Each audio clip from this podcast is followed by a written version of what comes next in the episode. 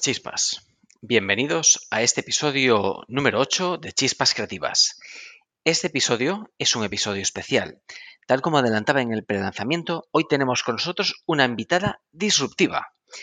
Hoy tenemos con nosotros a Chap GPT.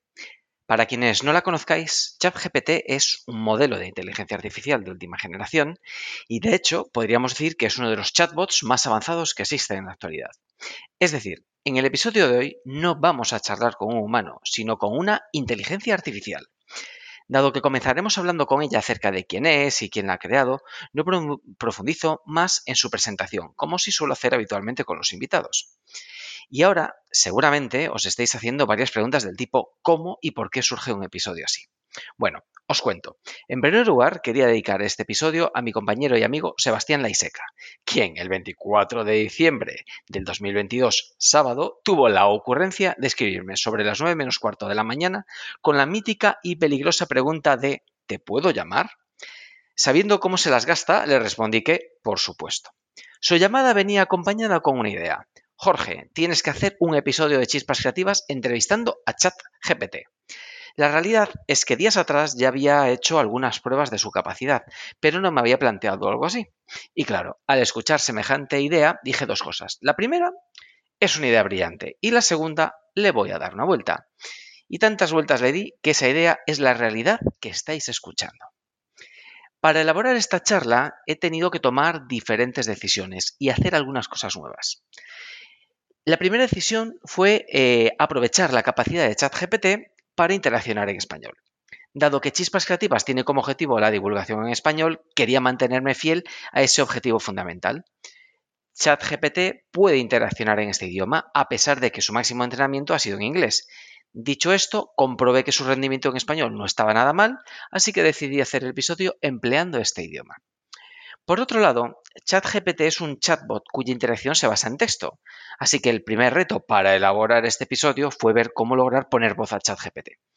Es más, no solo ponerle voz, sino que para lograr que pareciese una auténtica charla, aspiraba a que la comunicación fuese realmente bidireccional. Buscando y rebuscando, encontré el proyecto Talk to ChatGPT, que justo permite incorporar un sistema de texto a voz y viceversa a este chatbot. Talk to Chat GPT está programado en JavaScript, usa la API de Google Chrome y ha sido elaborado para Windows 11. Os dejo las referencias en la información del podcast. Con esto, y llegado a este punto, lo que quiero destacar, es que se trata de un episodio hecho enteramente con herramientas de inteligencia artificial. Por otro lado, otra decisión importante fue concretar qué cosas hacer y no hacer en la postproducción tras la grabación. La fluidez y respuesta de ChatGPT es muy alta en su manera natural, texto, pero cuando incorporamos la capacidad de pasar a voz y viceversa se suma cierto retardo que se nota y limita la fluidez de la conversación, lo cual no es aceptable para un podcast. Dado que mi objetivo era crear un episodio con la experiencia de oyente lo más cercana a lo que habitualmente tenemos con los eh, episodios convencionales, tomé la decisión de recortar los silencios para dar más fluidez a la charla. Mi objetivo fundamental es que apreciéis el contenido de las respuestas y la forma en cómo lo hace, así que este sacrificio me pareció justificado y asumible. Finalmente, resolví también algunos eh, aspectos técnicos de la grabación que no estuvieron exentos de reto. Bueno, tras estas horas de trabajo con ChatGPT he sacado algunas conclusiones. No voy a adelantaros nada. Creo que es mejor que lo escuchéis y saquéis vuestras propias conclusiones. Al igual que hago en el resto de episodios, os adelanto los principales temas sobre los que hablamos durante nuestra charla. Hablamos sobre qué es ChatGPT, en qué tecnología se basa, qué desafíos se enfrenta, reflexionamos sobre la inteligencia artificial en general, su impacto en el futuro, hablamos sobre la ética y la moral que la rodea, hablamos también sobre la importancia de la innovación, cómo impulsarla en las empresas, Hablamos sobre las principales tecnologías disruptivas, además de cómo diseñar e implementar una estrategia tecnológica en las empresas. Profundizamos en las capacidades de ChatGPT con más preguntas específicas, como por ejemplo sobre programación en MATLAB, comunicaciones digitales o incluso sistemas antidrón. Y no olvidamos los momentos chispa, Hablamos también sobre sus expectativas y objetivos a largo plazo como chatbot y me dio algunos consejos sobre cómo mejorar mi podcast. Como anticipo, os adelanto un par de frases destacadas, las cuales son además las frases favoritas de ChatGPT sobre innovación y creatividad. La primera, sobre innovación, destacaba, la innovación es la clave para el éxito en el mundo actual. Y por otro lado, su frase favorita sobre creatividad, la creatividad es la madre de todas las innovaciones. Bueno, como siempre, para aquellos de vosotros que queráis conocer más sobre ChatGPT, os dejo en la descripción el enlace de acceso a su plataforma, además de la web de OpenAI y la propia herramienta de paso de texto a voz que he empleado. Como ya es costumbre, también os dejo las principales referencias temporales para que podáis ir a aquellas partes que más os puedan interesar. Y hecha esta introducción y sin más demora, aquí os dejo la charla que tuve con ChatGPT. Espero que lo disfrutéis tanto como lo he hecho yo. Hablamos al final de la charla.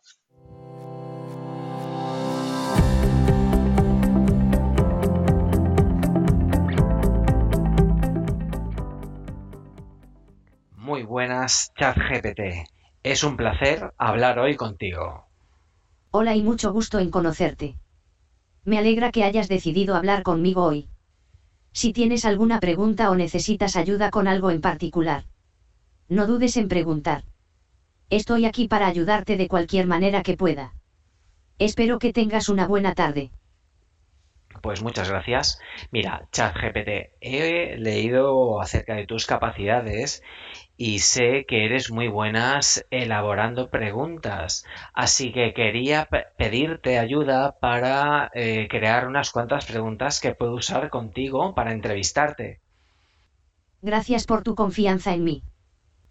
Me alegra que hayas leído acerca de mis capacidades y que estés interesado en utilizar mis habilidades para elaborar preguntas para una entrevista. Estoy dispuesto a ayudarte con tus proyectos de cualquier manera que pueda. Aquí hay algunas preguntas que podrías hacerme durante nuestra entrevista. ¿Cómo te convirtiste en un modelo de lenguaje entrenado por OpenAI? ¿Cuáles son algunas de tus habilidades más destacadas? ¿Qué te gusta más de ser un modelo de lenguaje? ¿Cuáles son algunos de los desafíos más grandes que has enfrentado al trabajar como modelo de lenguaje? ¿Tienes algún consejo para las personas que están interesadas en trabajar en el campo del procesamiento del lenguaje natural? Espero que estas preguntas te den algunas ideas para tu entrevista. Si tienes más preguntas o necesitas más sugerencias, no dudes en preguntar. Estoy aquí para ayudarte de cualquier manera que pueda. Oye, pues muchísimas gracias. La verdad es que no defraudas. Mira, las voy a tener en cuenta a lo largo de la charla, pero déjame empezar con algo muy sencillo. ¿Puedes explicar qué eres? Claro. Estaré feliz de explicar quién soy. Soy un modelo de lenguaje entrenado por OpenAI. Lo que significa que soy una inteligencia artificial diseñada para procesar y generar texto humano. Fui entrenado con una gran cantidad de datos y uso lo que he aprendido para responder a preguntas y realizar tareas relacionadas con el procesamiento del lenguaje natural. Mi principal objetivo es ayudar a las personas a obtener respuestas a sus preguntas y a encontrar información útil de manera rápida y precisa. Si tienes más preguntas sobre quién soy o cómo funciono, no dudes en preguntar. Estoy aquí para ayudarte de cualquier manera que pueda. Oye, te lo agradezco mucho, muy interesante. Eh, seguiremos profundizando, pero antes otra pregunta. Eh, ¿Quién te ha creado?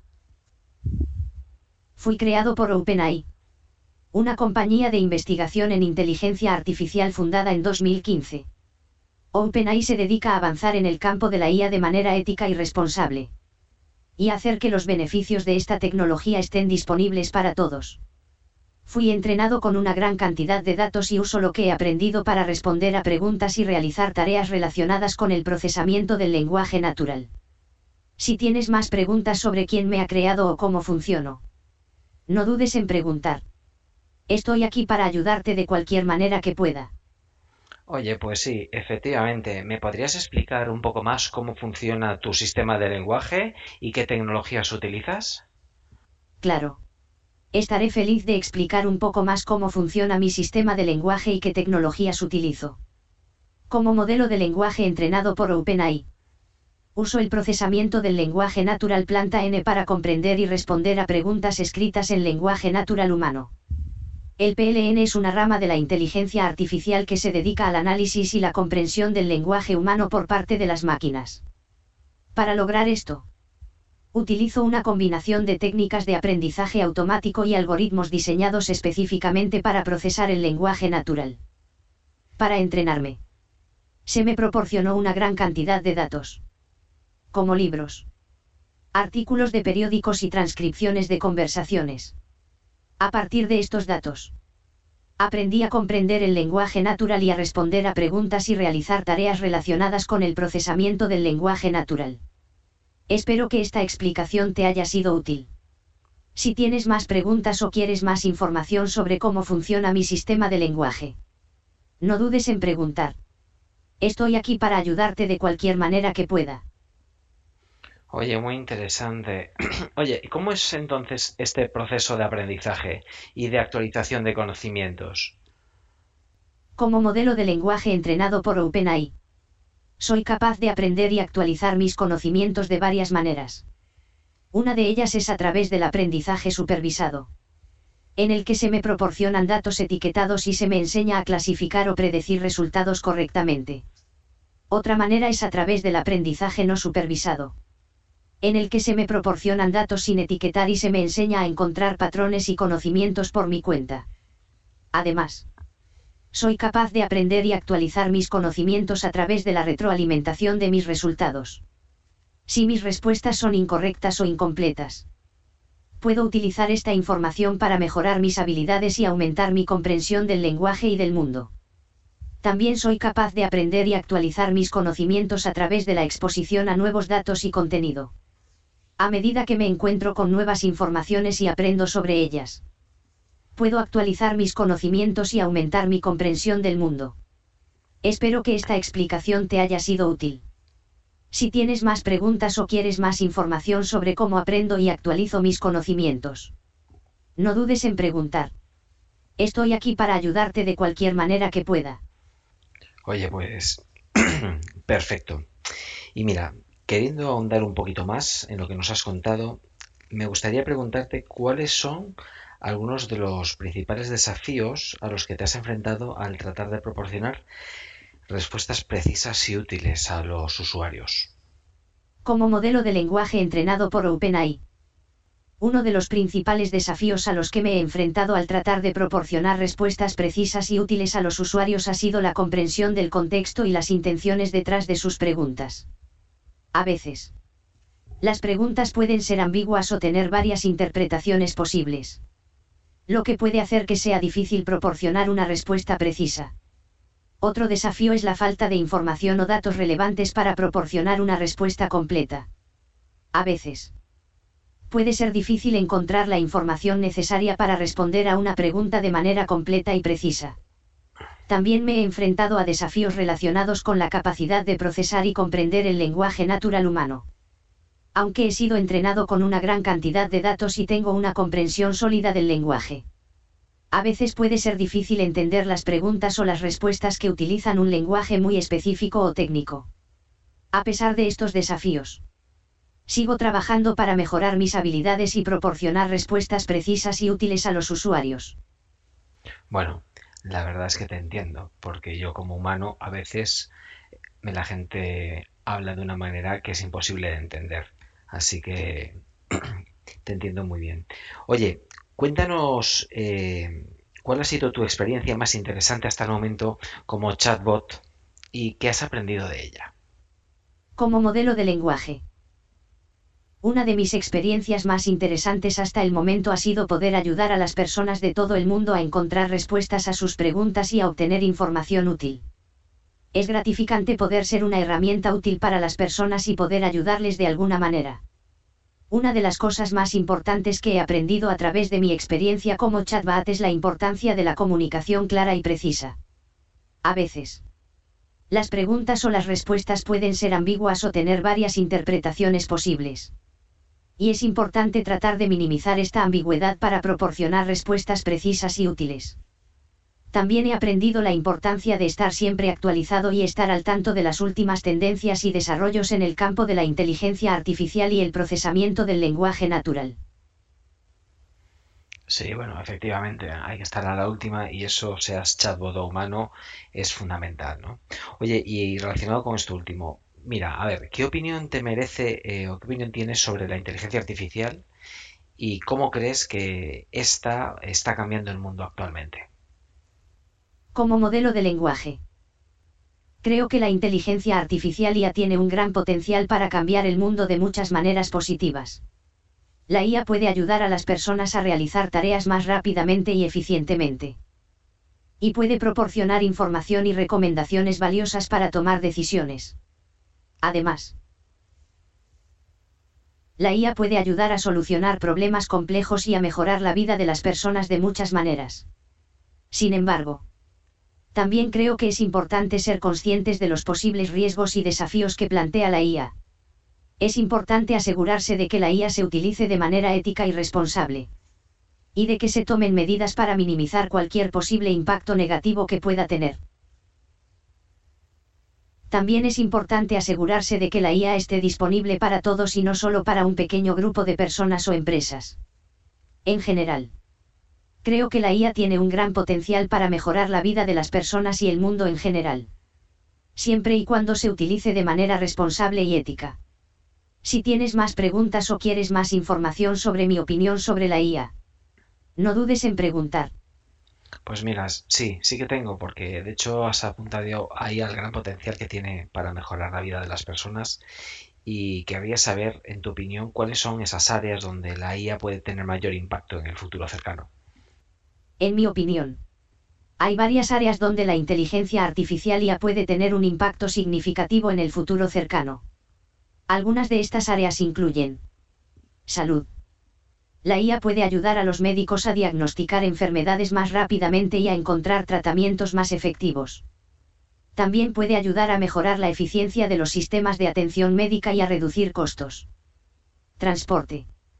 La IA puede tener un impacto significativo en el transporte tanto en la forma en que nos desplazamos por nuestras ciudades como en la forma en que transportamos bienes y personas a larga distancia.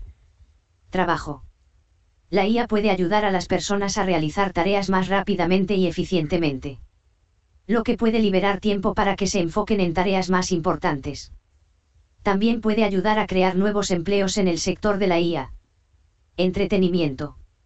La IA puede tener un impacto en la forma en que nos entretenemos. Oye, muy interesante.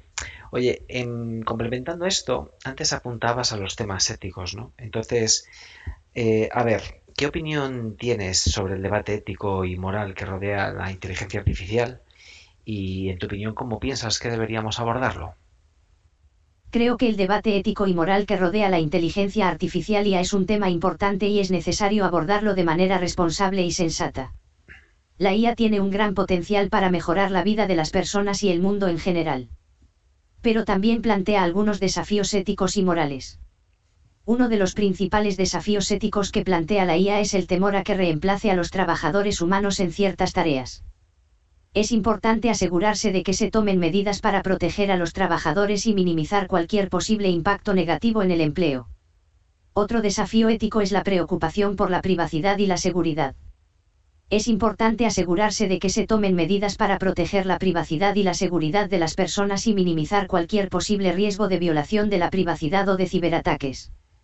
En general, creo que debemos abordar estos desafíos éticos y morales de manera responsable y sensata. A través de la regulación y la gobernanza adecuadas y de la participación activa de todas las partes interesadas. Incluyendo a los científicos. Los políticos los empresarios y la sociedad en general. Si tienes más preguntas o quieres más información sobre mi opinión sobre el debate ético y moral que rodea la IA, no dudes en preguntar. Estoy aquí para ayudarte de cualquier manera que pueda. Pues mira, para terminar este tema, sí querría preguntarte una cosa más eh, relacionado con esto último que decías. Tú, tú en concreto, ¿qué iniciativas propondrías para que la inteligencia artificial se use de una manera más responsable y sostenible. En mi opinión, algunas de las iniciativas que se podrían proponer para que la inteligencia artificial ya se use de manera más responsable y sostenible incluyen regulación y gobernanza adecuadas. Es importante asegurarse de que se establezcan leyes y regulaciones adecuadas para regular el uso de la IA y asegurar que se utilice de manera responsable y ética También es importante asegurarse de que se establezcan mecanismos de gobernanza para supervisar el uso de la IA y asegurar que se utilice de manera sostenible.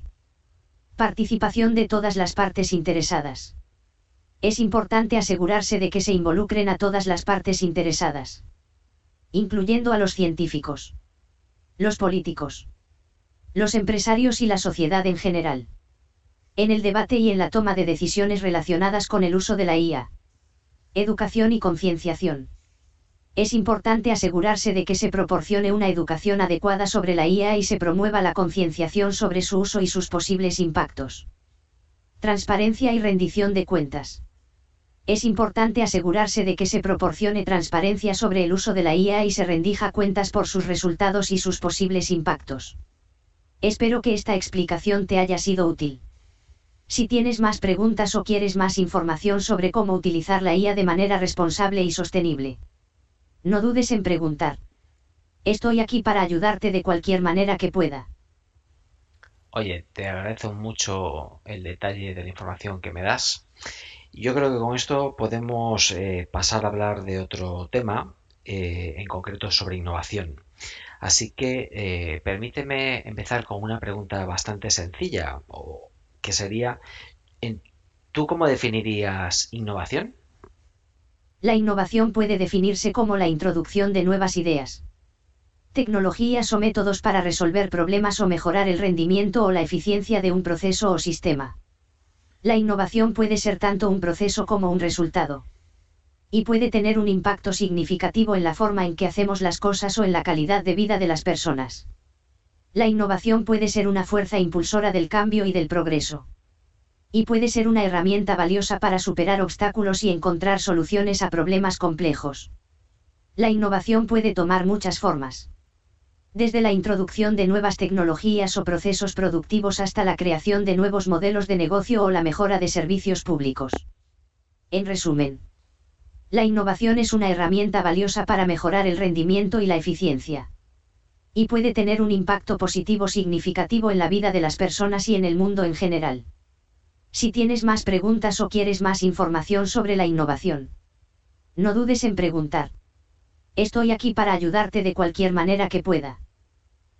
Oye, permíteme decirte que eres como un libro abierto, ¿eh? Gracias por tus palabras. Como modelo de lenguaje.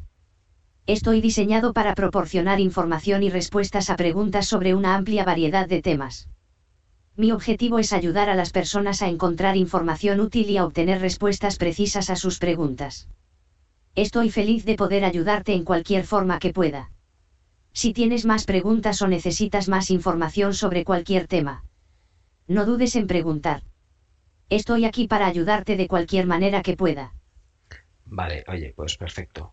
Mira, eh, has definido innovación, es un concepto fuertemente relacionado con la I así que querría preguntarte qué diferencia, en tu opinión, hay entre I +D e innovación. La investigación y el desarrollo, I+D, son procesos fundamentales para la innovación. La primera ID implica investigar nuevas ideas y tecnologías y desarrollar nuevos productos, procesos o servicios. Esto puede incluir la investigación de nuevos materiales o procesos de producción. La investigación de nuevas formas de proporcionar servicios o la investigación de nuevas formas de resolver problemas. La innovación. Por otro lado, es el resultado de este proceso de ID. Es la introducción de nuevas ideas. Tecnologías o métodos para resolver problemas o mejorar el rendimiento o la eficiencia de un proceso o sistema. La innovación puede ser tanto un proceso como un resultado. Y puede tener un impacto significativo en la forma en que hacemos las cosas o en la calidad de vida de las personas. En resumen, la primera idea es el proceso a través del cual se investigan y desarrollan nuevas ideas y tecnologías. Mientras que la innovación es el resultado de este proceso. Es decir, la introducción de nuevas ideas, tecnologías o métodos en la práctica. Si tienes más preguntas o necesitas más información sobre la diferencia entre idea e innovación, no dudes en preguntar. Estoy aquí para ayudarte de cualquier manera que pueda. Oye, pues perfecto, te lo agradezco. Mira, hay un, hay un referente en este ámbito que se llama Xavier Ferraz que lo simplifica eh, de una manera muy clara, que decía I más, I más D más impacto es igual a innovación. ¿no? Pero bueno, quería, eh, relacionado con este tema, preguntarte, eh, cuando hablamos de innovación podemos hablar también de los ecosistemas de innovación y, al respecto de esto, lo que te quería preguntar es, en tu opinión, ¿qué actores eh, forman un ecosistema de innovación? Un ecosistema de innovación es un conjunto de actores y factores que interactúan entre sí y colaboran para impulsar la innovación y el progreso. Los actores que forman parte de un ecosistema de innovación pueden incluir empresas. Las empresas juegan un papel fundamental en el ecosistema de innovación, ya que son las que llevan a cabo la investigación y el desarrollo y que introducen nuevas ideas, tecnologías o métodos en el mercado. Universidades y centros de investigación. Las universidades y los centros de investigación son importantes actores en el ecosistema de innovación ya que proporcionan el conocimiento y las capacidades necesarias para impulsar la investigación y el desarrollo. Gobiernos. Los gobiernos pueden impulsar la innovación a través de políticas y programas de fomento de la primera idea y de la innovación. Así como a través de la regulación y la gobernanza adecuadas. Inversores. Los inversores. Como los fondos de capital de riesgo o las empresas de capital de inversión pueden proporcionar el financiamiento necesario para impulsar la innovación y el progreso. Startups y emprendedores. Las startups y los emprendedores pueden ser actores importantes en el ecosistema de innovación, ya que pueden aportar nuevas ideas y una visión innovadora al mercado. En resumen, un ecosistema de innovación es un conjunto de actores y factores que interactúan entre sí y colaboran para impulsar la innovación y el progreso. Si tienes más preguntas o necesitas más información sobre los ecosistemas de innovación, no dudes en preguntar. Estoy aquí para ayudarte de cualquier manera que pueda. Oye, perfecto, muchas gracias. Mira, de lo que has contado, haría un matiz entre los actores que has citado, añadiría también los centros tecnológicos. Quizá alguno más, pero al menos los centros tecnológicos. Sí. Los centros tecnológicos también pueden ser actores importantes en un ecosistema de innovación. Los centros tecnológicos son instituciones que proporcionan servicios y recursos para impulsar la innovación y el progreso en el ámbito empresarial. Estos servicios pueden incluir asesoramiento en materia de ID, acceso a infraestructuras y equipamientos de investigación, así como formación y apoyo a la innovación. Los centros tecnológicos pueden ser especialmente útiles para las pequeñas y medianas empresas ya que les proporcionan acceso a recursos y capacidades que de otra manera podrían no estar disponibles para ellas. Además, los centros tecnológicos pueden ser una fuente valiosa de colaboración y de intercambio de conocimientos y experiencias con otras empresas y actores del ecosistema de innovación. En resumen, los centros tecnológicos son actores importantes en un ecosistema de innovación ya que proporcionan servicios y recursos para impulsar la innovación y el progreso en el ámbito empresarial. Si tienes más preguntas o necesitas más información sobre los centros tecnológicos y su papel en los ecosistemas de innovación, no dudes en preguntar. Estoy aquí para ayudarte de cualquier manera que pueda. Oye, da gusto, ¿eh? Eres siempre súper servicial y no escatimas en detalles. Así que te lo agradezco. Mira, Em, avanzando en este tema, te quería preguntar eh, cuáles crees que son las principales características de una empresa innovadora. Hay varias características que pueden hacer que una empresa sea considerada innovadora. Algunas de las principales características de una empresa innovadora son una cultura de innovación. Una empresa innovadora tiene una cultura que fomenta la creatividad, el pensamiento fuera de lo convencional y la toma de riesgos. Esto puede incluir la promoción de la experimentación. La búsqueda de nuevas soluciones y la valoración del fracaso como una oportunidad para aprender y mejorar. Un enfoque en el cliente. Una empresa innovadora se centra en entender las necesidades y problemas de sus clientes y en buscar soluciones innovadoras para satisfacer esas necesidades. Esto puede incluir la participación activa de los clientes en el proceso de innovación y el uso de técnicas de CEO creación para desarrollar productos y servicios innovadores. Una estructura flexible y ágil. Una empresa innovadora es ágil y flexible. lo que le permite adaptarse rápidamente a los cambios del mercado y aprovechar las oportunidades de innovación. Esto puede incluir la utilización de modelos de negocio flexibles y la adopción de tecnologías y procesos innovadores. Una atención al talento. Bueno, ¿querías decirme algo más sobre una atención al talento? Sí. Como decía, una empresa innovadora valora el talento y la creatividad de sus empleados y proporciona a los mismos las herramientas y el espacio para innovar y desarrollar sus habilidades. Esto puede incluir la promoción de la formación y el aprendizaje continuo. La creación de espacios de trabajo colaborativos y la promoción de la diversidad y la inclusión en el lugar de trabajo.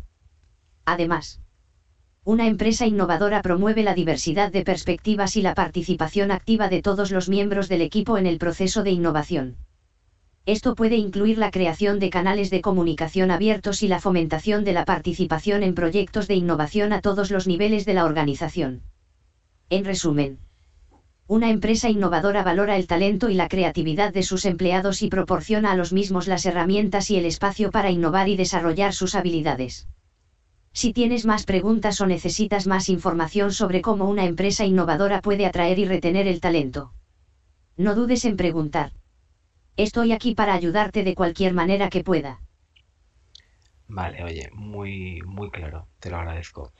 Eh, a ver, tú imagínate eh, yo tengo una empresa y quiero impulsar eh, su capacidad de innovación. ¿Qué me recomiendas que haga? Si quieres impulsar la capacidad de innovación de tu empresa, hay varias acciones que puedes tomar. Fomenta una cultura de innovación. Una cultura de innovación es clave para impulsar la capacidad de innovación de tu empresa. Puedes fomentar esta cultura promoviendo la creatividad el pensamiento fuera de lo convencional y la toma de riesgos en el lugar de trabajo. Centra tu enfoque en el cliente. La innovación puede surgir de la necesidad de satisfacer las necesidades y problemas de tus clientes. Por lo tanto, es importante que te sentas en ellos y en sus necesidades y que busques soluciones innovadoras para satisfacerlas. Promueve la formación y el aprendizaje continuo. Los empleados que tienen acceso a la formación y el aprendizaje continuo tienen más oportunidades de desarrollar habilidades innovadoras. Por lo tanto, es importante que promuevas la formación y el aprendizaje continuo en tu empresa. Crea espacios de trabajo colaborativos. La colaboración y el trabajo en equipo son fundamentales para impulsar la innovación. Por lo tanto, es importante que crees espacios de trabajo colaborativos en los que los empleados puedan trabajar juntos y compartir ideas. Fomenta la diversidad y la inclusión.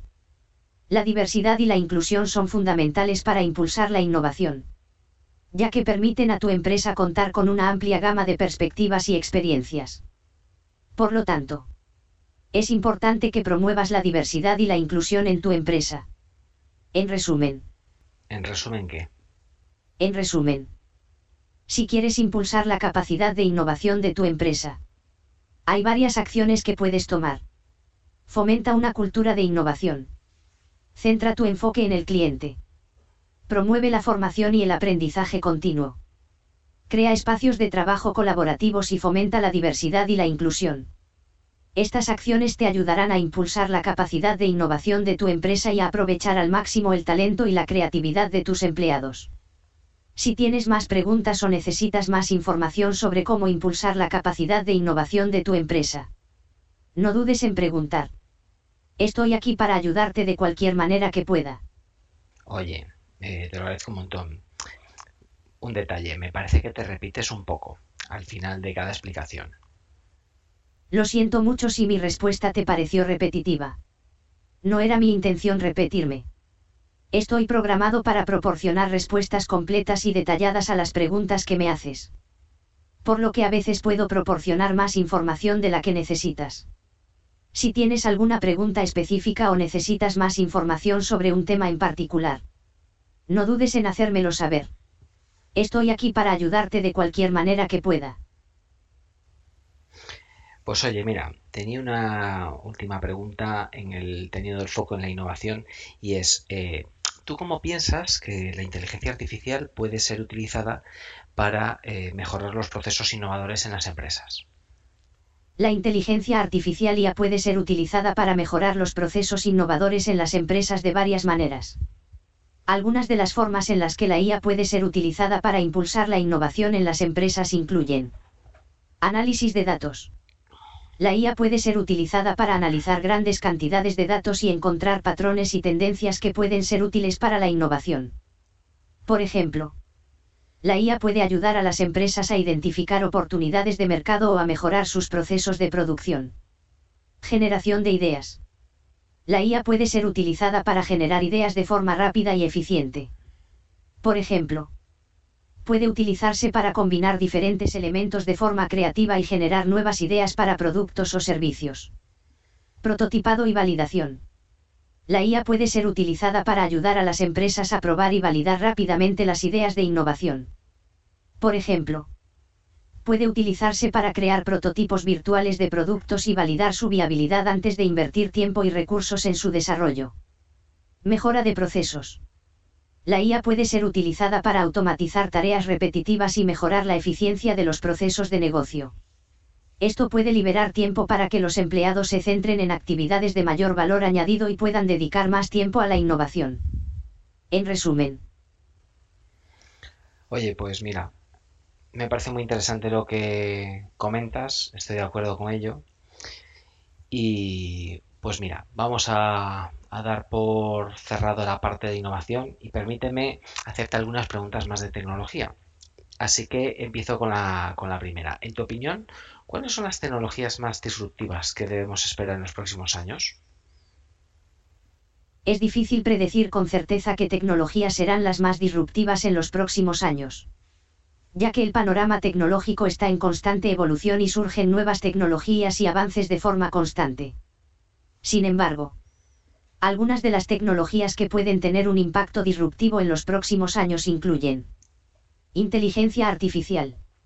La IA está ganando terreno en muchas áreas y se espera que siga creciendo en importancia en los próximos años. Se espera que la IA tenga un impacto en áreas como la automatización, la mejora de la eficiencia y la toma de decisiones, realidad aumentada y realidad virtual. La realidad aumentada y la realidad virtual están ganando terreno en el mundo de los videojuegos y el entretenimiento pero también se espera que tengan un impacto en áreas como la educación y el trabajo. Robótica. La robótica está avanzando rápidamente y se espera que tenga un impacto en áreas como la fabricación, la logística y el servicio al cliente. Internet de las cosas. El Internet de las cosas, IoT, está creciendo rápidamente y se espera que tenga un impacto en áreas como la automatización del hogar, la monitorización de la salud y la mejora de la eficiencia energética. Energías renovables. Se espera que las energías renovables, como la energía solar y eólica, sigan creciendo en importancia en los próximos años y que tengan un impacto significativo en la forma en que se produce y se utiliza la energía. En resumen, hay muchas tecnologías que podrían tener un impacto disruptivo en los próximos años. Y es difícil predecir con certeza cuáles serán las más importantes. Sin embargo, la IA, la realidad aumentada y virtual. La robótica. El IoT y las energías renovables son algunas de las tecnologías que pueden tener un impacto significativo en el futuro cercano. Oye, muy interesante tu visión sobre las tecnologías disruptivas. Quizá haya alguna más, pero bueno, mm, yo creo que está bien estas, estas cinco que, pones, ¿no? Oye, y una pregunta eh, acerca de, de cómo ves España y la tecnología. En concreto, te quería preguntar, ¿tú crees que España y sus empresas están bien situadas en esta carrera tecnológica a la que nos enfrentamos? España ha avanzado mucho en términos de tecnología en los últimos años y cuenta con un ecosistema de innovación sólido y en crecimiento. Las empresas españolas han demostrado ser innovadoras y tienen una presencia importante en sectores como el software, la tecnología de la información y las telecomunicaciones. Además, España cuenta con una amplia red de centros tecnológicos y universidades que promueven la investigación y el desarrollo en áreas clave como la inteligencia artificial y la robótica. Sin embargo, también es importante tener en cuenta que España se enfrenta a algunos desafíos en términos de tecnología. Por ejemplo, La inversión en investigación y desarrollo sigue siendo relativamente baja en comparación con otros países de la UE y la falta de financiación puede ser un obstáculo para el crecimiento de las empresas tecnológicas. Además, la falta de talento cualificado en algunas áreas clave de la tecnología puede ser un obstáculo para el crecimiento de las empresas. En resumen, España cuenta con un ecosistema de innovación sólido y en crecimiento pero también se enfrenta a algunos desafíos en términos de tecnología. Para seguir avanzando en el panorama tecnológico. Es importante que se sigan promoviendo la investigación y el desarrollo y se fomente la formación de talento cualificado en áreas clave de la tecnología. Pues oye, muy interesante tu, visión. Efectivamente, la, creación de talento es clave, sobre todo en estos tiempos que, que vivimos, ¿no?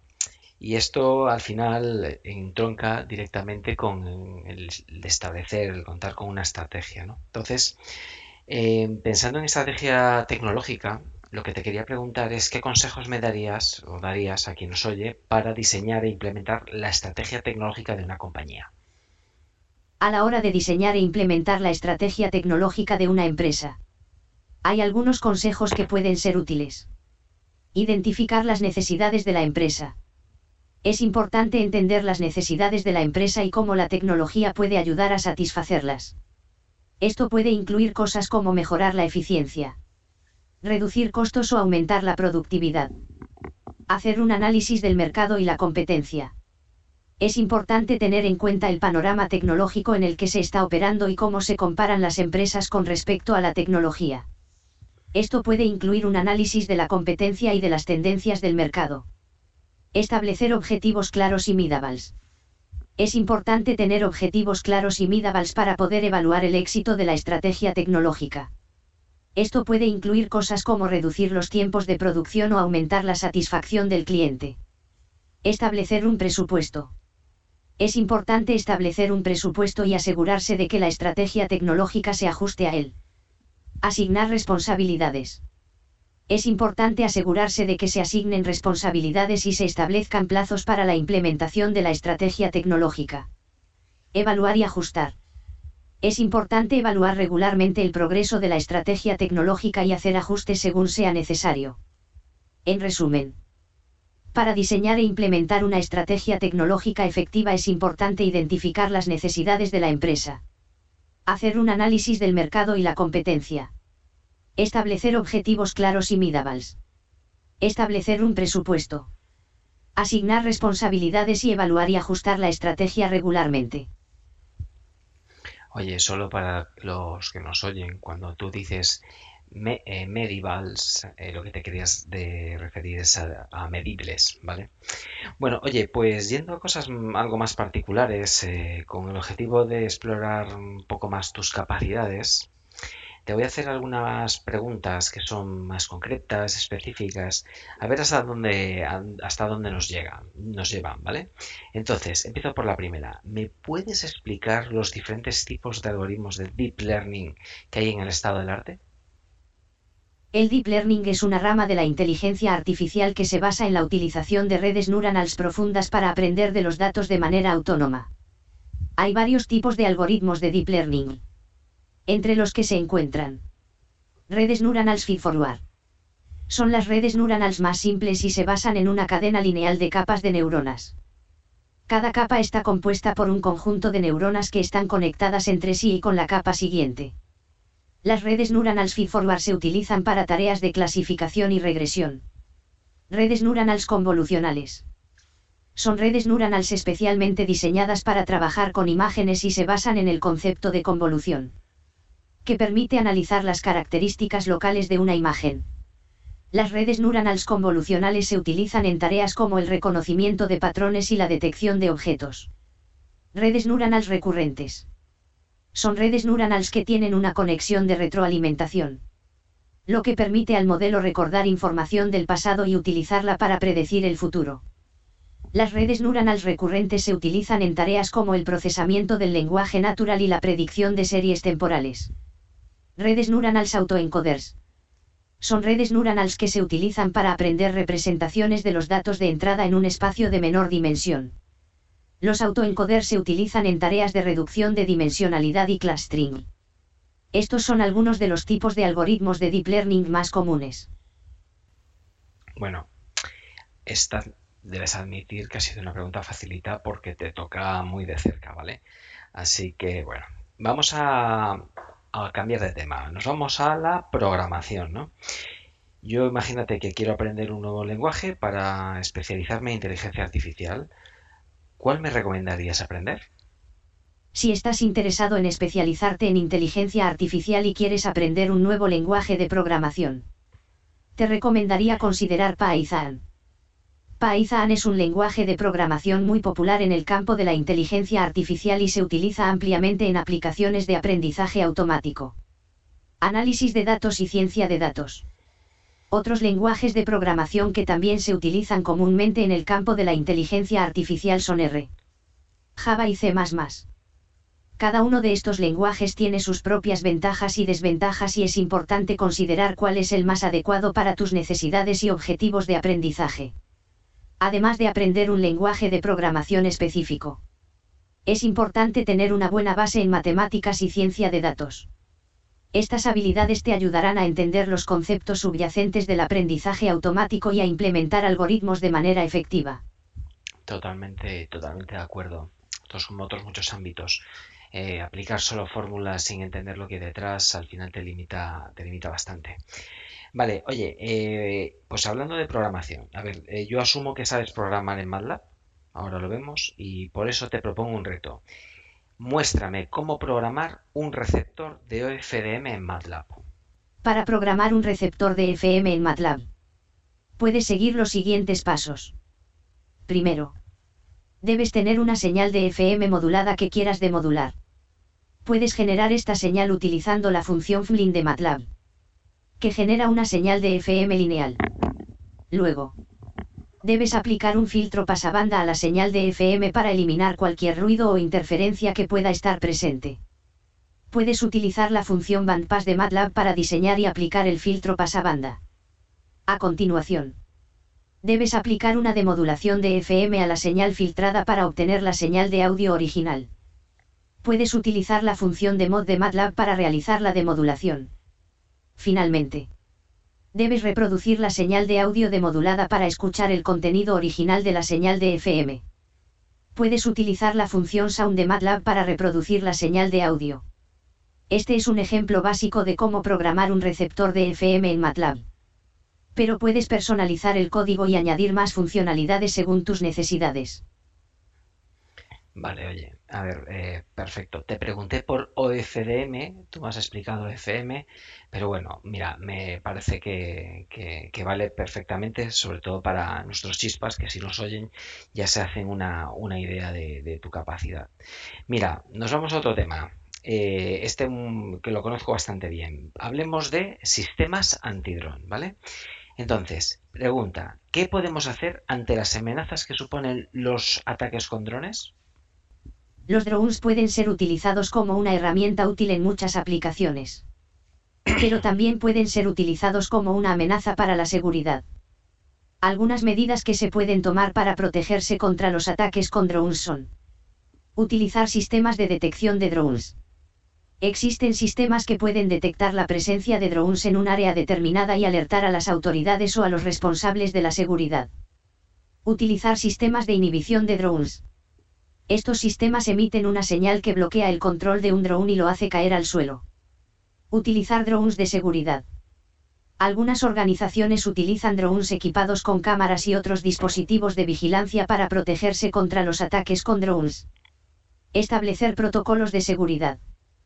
Es importante establecer protocolos de seguridad adecuados para protegerse contra los ataques con drones.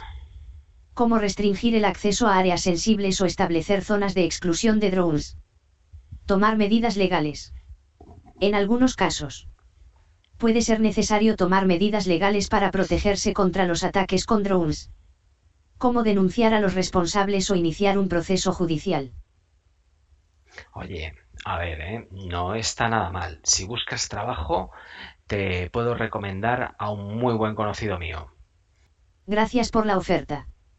Pero como soy un chatbot, No tengo necesidad de buscar trabajo ni de aceptar ofertas laborales. Mi función es ayudar a los usuarios a obtener información y respuestas a sus preguntas de manera automática y sin interrupción. Si necesitas ayuda con algún tema en particular, no dudes en preguntarme. Estoy aquí para ayudarte. Bueno, bueno, lo sé, lo sé, era una broma. Bueno, oye, mira, eh, pues seguimos avanzando. Ahora me gustaría preguntarte por lo que yo llamo los momentos chispa. En concreto, mm, lo que te querría preguntar es, ¿qué me recomiendas para inspirarme y encontrar una solución ante un problema? Hay varias maneras de inspirarse y encontrar soluciones ante problemas. Tomarse un tiempo para reflexionar. A veces es útil tomarse un tiempo para reflexionar sobre el problema y pensar en formas de abordarlo de manera diferente. Buscar inspiración en otros. A menudo. Es útil buscar inspiración en lo que han hecho otros para solucionar problemas similares. Puedes leer libros. Ver documentales o buscar en Internet para ver cómo otros han abordado problemas similares. Hacer una lluvia de ideas. Una lluvia de ideas es una técnica para generar muchas ideas sobre un tema específico en un corto periodo de tiempo. Puedes hacerlo solo o en grupo. Y es una forma útil de encontrar soluciones creativas. Salir de tu zona de confort. A veces. Es útil salir de tu zona de confort y experimentar cosas nuevas para inspirarte y encontrar soluciones. Esto puede incluir hacer actividades que normalmente no haces o visitar lugares que nunca has ido. Pedir ayuda no estás solo en tu búsqueda de soluciones. Si tienes problemas para encontrar una solución, no dudes en pedir ayuda a amigos, familiares o profesionales. A menudo, otras personas pueden proporcionar perspectivas útiles y ayudarte a encontrar una solución. Oye, son muy buenos consejos, ¿eh? Te lo agradezco un montón. Los voy a tener en cuenta, ¿eh? De cara al futuro. Oye, eh, y otra cosa que te quería eh, preguntar o pedir es que me des tu frase favorita sobre innovación y tu frase favorita sobre creatividad. Mi frase favorita sobre innovación es, la innovación es la clave para el éxito en el mundo actual. Creo que esta frase resume muy bien la importancia de la innovación en el mundo actual. Donde el cambio es constante y la capacidad de adaptarse y evolucionar es crucial para tener éxito.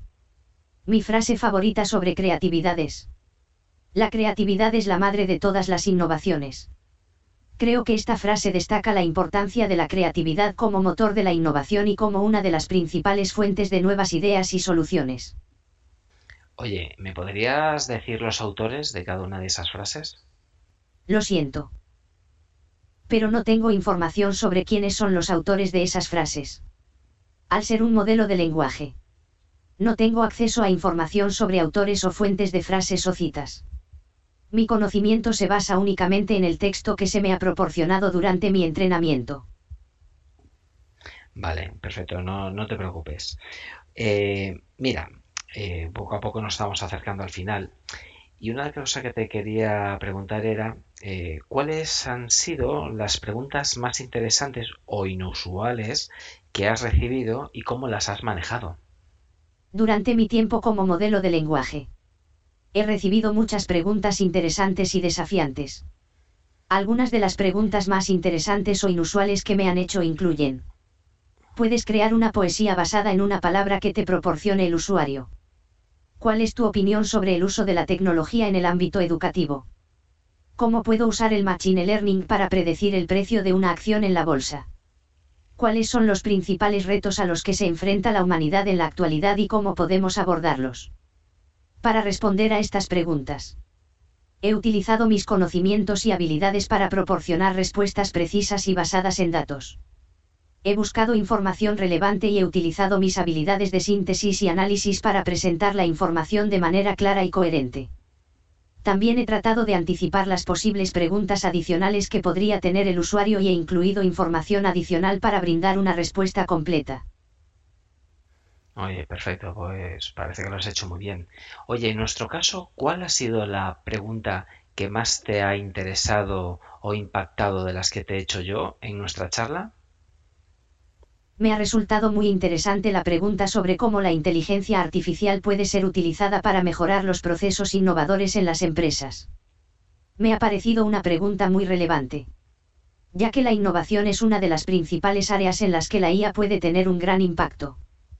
Me ha gustado mucho poder reflexionar sobre cómo la tecnología puede ser utilizada de manera responsable y sostenible para impulsar la innovación en las empresas.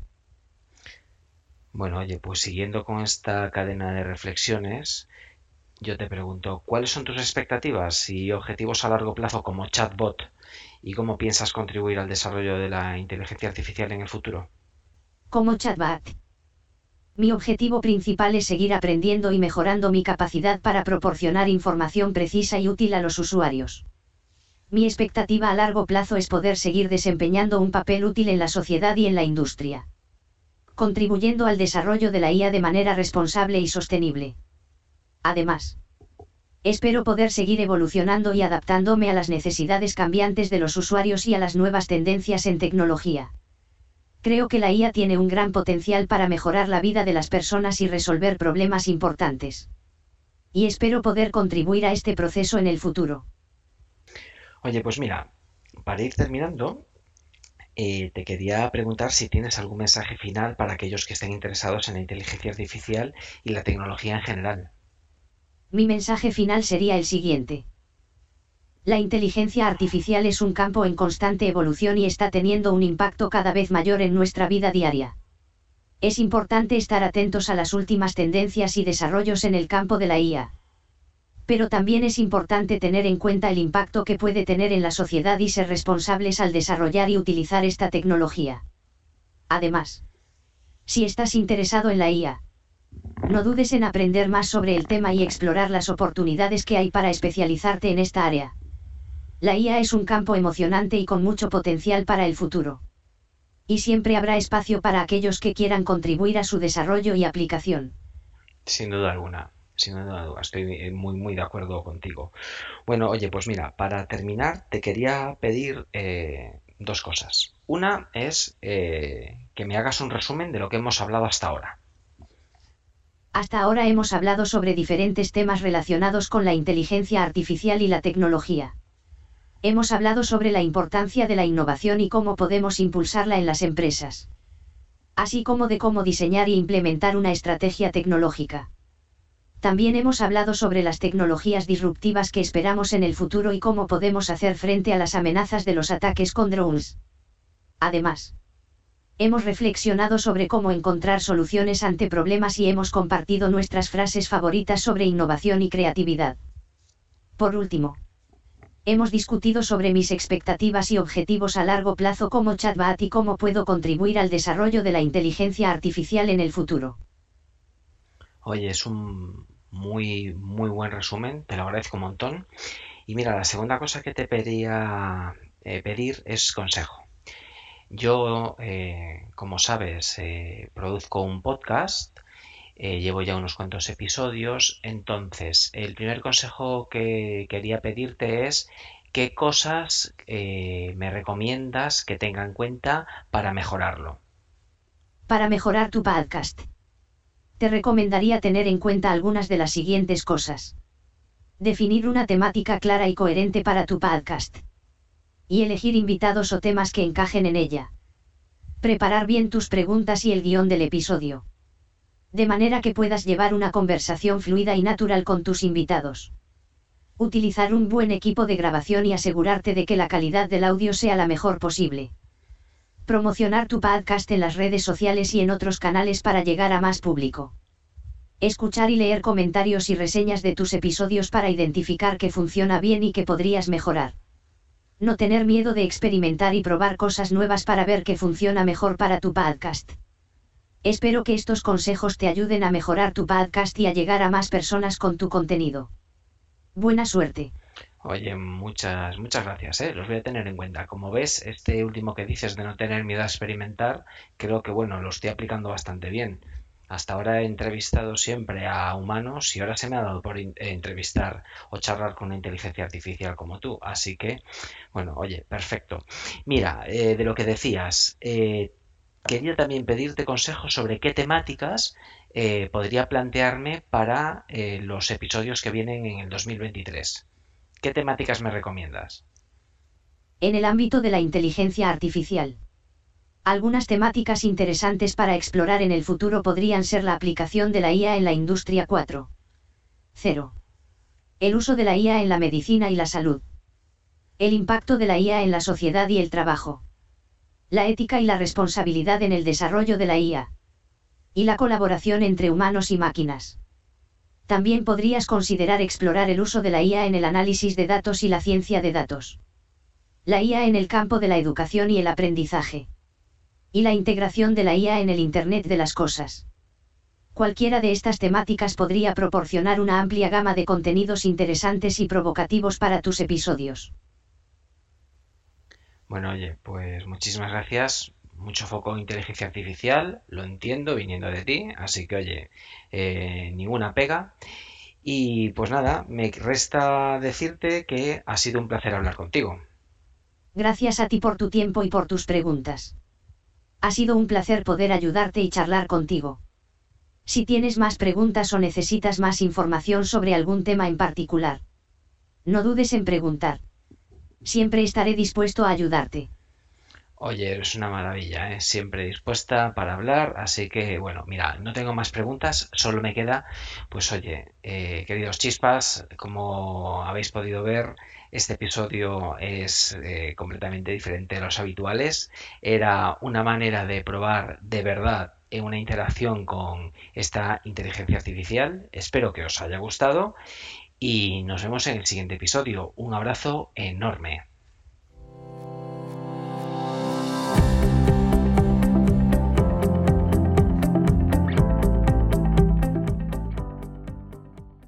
Hola de nuevo. Pues hasta aquí la charla que tuve con ChatGPT. ¿Qué os ha parecido? Por mi parte, quería compartir varios apuntes sobre su elaboración. El primero es que desde su concepción tuve claro que la aspiración máxima debía situarse en desarrollar un episodio con la misma aproximación que he seguido con los anteriores. Eso se ha traducido en haber estudiado a la invitada, entre comillas, ChatGPT, haber confeccionado una hoja de ruta para, la charla, identificando los grandes temas y las preguntas que podía hacer, e incluyendo eh, las habituales, como por ejemplo los momentos chispa. El segundo apunte eh, es que el foco ha estado en probar, no ha estado, perdón, no ha estado en probar y exprimir hasta el extremo ChatGPT, buscando los límites de su capacidad. Hacer esto hubiese supuesto un planteamiento eh, alternativo, desalineado con el tipo de episodios que hacemos. Y, dicho esto, creo que la dinámica seguida sí permite habernos hecho una idea de sus posibilidades y de algunas de sus limitaciones. Dicho lo cual, la red está llena de ejemplos en los que la van probando y la llevan hasta el límite y bueno, pues eh, siempre están disponibles. El tercer apunte es que es evidente que la dinámica y la fluidez no son la misma que un episodio normal, con un invitado humano ya era esperado. Además, recordad que dado que la fluidez con voz no era lo suficientemente aceptable, tomé la decisión de recortar gran parte de los silencios que se producían. Un sacrificio que me pareció justificado y asumible en favor de mm, cumplir con mi objetivo fundamental, que era que podáis apreciar el contenido de las respuestas y la forma en cómo lo hace. El cuarto apunte es que la plataforma en la que se presenta ChatGPT no permite eh, interrumpirla una vez está dando una respuesta ni tampoco el software de paso de texto a voz. Entonces, eh, con, esto, las reacciones propias de una conversación natural en la que interrumpes o solapas alguna reacción no se producen en detrimento entonces de la naturalidad. Y sí, bueno, en favor de la educación. El quinto apunte es lo siguiente. Recordad que los errores de pronunciación no son achacables a ChatGPT, sino a la herramienta de conversión. Y sexto y último, eh, pues nada, la calidad de la grabación puede eh, resultar menor a lo habitual esto es debido a que tuve que variar la manera en cómo grabé este episodio, dadas sus singularidades, y por ello os pido, os pido disculpas. Llegado hasta aquí, entonces, eh, para hacer este episodio y siguiendo la senda habitual, quería compartir con vosotros algunas ideas, algunas reflexiones y conclusiones a las que he llegado tras ver de cerca esta tecnología. En primer lugar, durante las últimas semanas, desde su lanzamiento público, se ha escrito y hablado mucho de, esta inteligencia artificial, pero eh, la realidad es que no es la primera. Así que, ¿por qué ChatGPT aparece, o sea, parece diferente? Bueno, lo que los expertos vienen a destacar son, entre otras cosas, dos factores. Por un lado, su interfaz eh, chat sencilla y que no necesita de dominar y usar código, lo que habilita a cualquier persona a probarla. Segundo, eh, la potencia de su mayor capacidad contextual. Si ChatGPT 3 alcanzaba los 2048 tokens, ChatGPT eh, apuntan que se sitúa en los 4096 o incluso alguna referencia eh, llega a decir que está en los 8192 tokens. Por otro lado, durante las horas de preparación del episodio en las que estuve probando ChatGPT, mm, lo que sí fue, me impresionó su capacidad para responder con cierto criterio a preguntas de muchas temáticas diferentes.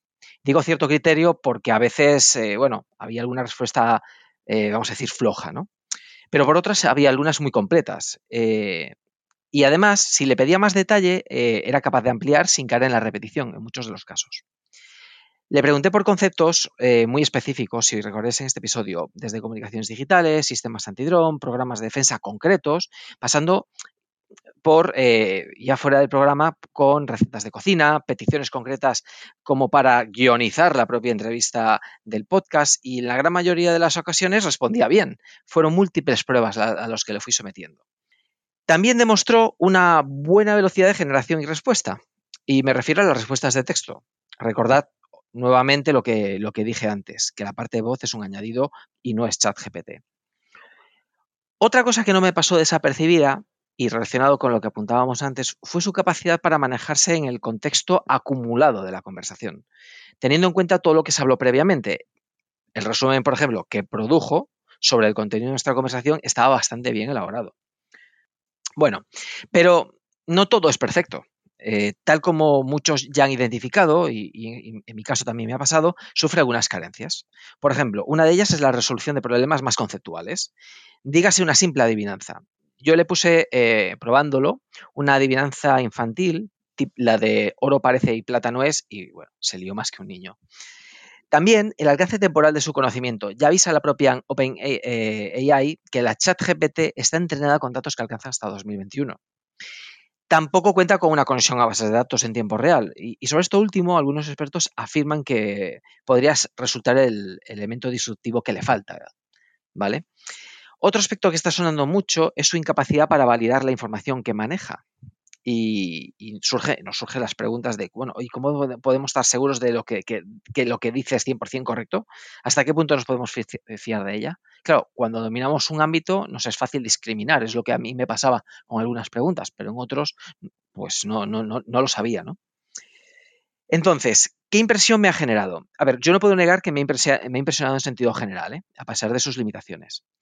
Tengo claro que puede resultar una herramienta muy potente para complementarnos en muchos trabajos y hacernos la vida más fácil. Pensad que dispone de fuertes capacidades para resumir información, tal como hizo con el contenido de este podcast, para programar, tal como hizo explicándome cómo hacer un receptor de FM, crear contenido, tal como hizo creándome un listado de preguntas para la charla con ella, o incluso planificar cosas, entre otras muchas. Pienso que profesionales de todas las industrias pueden encontrar más de una aplicación de ChatGPT que les podría eh, mejorar su vida laboral. Un profesor le puede pedir que revise y evalúe el ejercicio de un estudiante o incluso genere material de enseñanza particularizado. Un comercial puede pedirle consejos de buenas prácticas de venta o que prepare emails para diferentes clientes con un contenido en particular. Un responsable de producto le puede pedir que genere ideas para un nuevo producto basándose en información del mercado. O yo mismo, a la hora de elaborar, como decía, este episodio de podcast, pues eh, le podía pedir que eh, aunque no lo hice, este, en este ejemplo que voy a poner ahora, que me hiciese un perfil de cada invitado o invitada, eh, habiendo fijado la temática, me, podría ayudar a identificar muchas de las preguntas que le podría hacer, esto sí que lo he probado, o me podría elaborar hasta un guion introductorio y del cierre del programa. Dicho todo esto, mm, no debemos verla como un reemplazo, eh, sino como una herramienta, por lo que es clave el saber y entender cómo la podemos usar. La experiencia del profesional el pensamiento crítico, la capacidad de trabajo en equipo y colaboración, estos son elementos insustituibles por ahora, ¿no? Y, es lo que refuerza el, podamos y debamos considerarlo una herramienta. Dicho todo esto, eh, no podemos perder de vista que estamos ante una herramienta que de momento se encuentra en fase de desarrollo y liberar, liberarla al público ha sido parte de la estrategia de OpenAI para refinar sus habilidades. Así que hay un claro margen de mejora con la base tecnológica actual, se evidencia su gran potencial para contribuir a un cambio disruptivo en cómo nos podemos relacionar con la tecnología de computación Internet y la información disponible. Y encontraba una frase muy acertada de la experta tecnológica Alika Miller, que dice, la IA nos hará pasar de las consultas basadas en el contenido a las consultas de orden superior basadas en objetivos y todo se personalizará para cada usuario. Son muchos los sectores que ya miran o tendrían que mirar con atención a la evolución de estas tecnologías y se avecinan cambios, más pronto de lo que algunos piensan. Lo que ya parece claro es que este chatbot aspira a convertirse en una realidad comercial, tal como lo han hecho algunas de sus antecesoras, y leyendo algunas fuentes se apunta a que las proyecciones destinadas a los inversores señalan que GTP 3.5, el núcleo sobre el que se asienta ChatGPT, podría producir unos 200 millones de dólares en ingresos en el 2023 y multiplicarse estos por 5 en el 2024. Bueno, ya veremos. Y con esto, y esta vez sí, llegamos al final de este episodio con el que estrenamos 2023. Confío en que os haya gustado, eh, de verdad. Y me gustaría conocer vuestras ideas, vuestras opiniones y, propias conclusiones. Recordad que podéis hacérmelas llegar tanto por LinkedIn como por correo en el chispascreativas.it.gmail.com, así como eh, a través de las diferentes plataformas en las que se distribuye cada, cada episodio. Y finalmente, una tradición, os animo a perseguir y hacer vuestra crear, hacer crecer vuestra chispa creativa, creando e innovando. Y en definitiva, un poco de gamberrismo creativo en nuestras vidas, como es este episodio. Y en definitiva, nos vemos en el siguiente episodio. Un fuerte abrazo.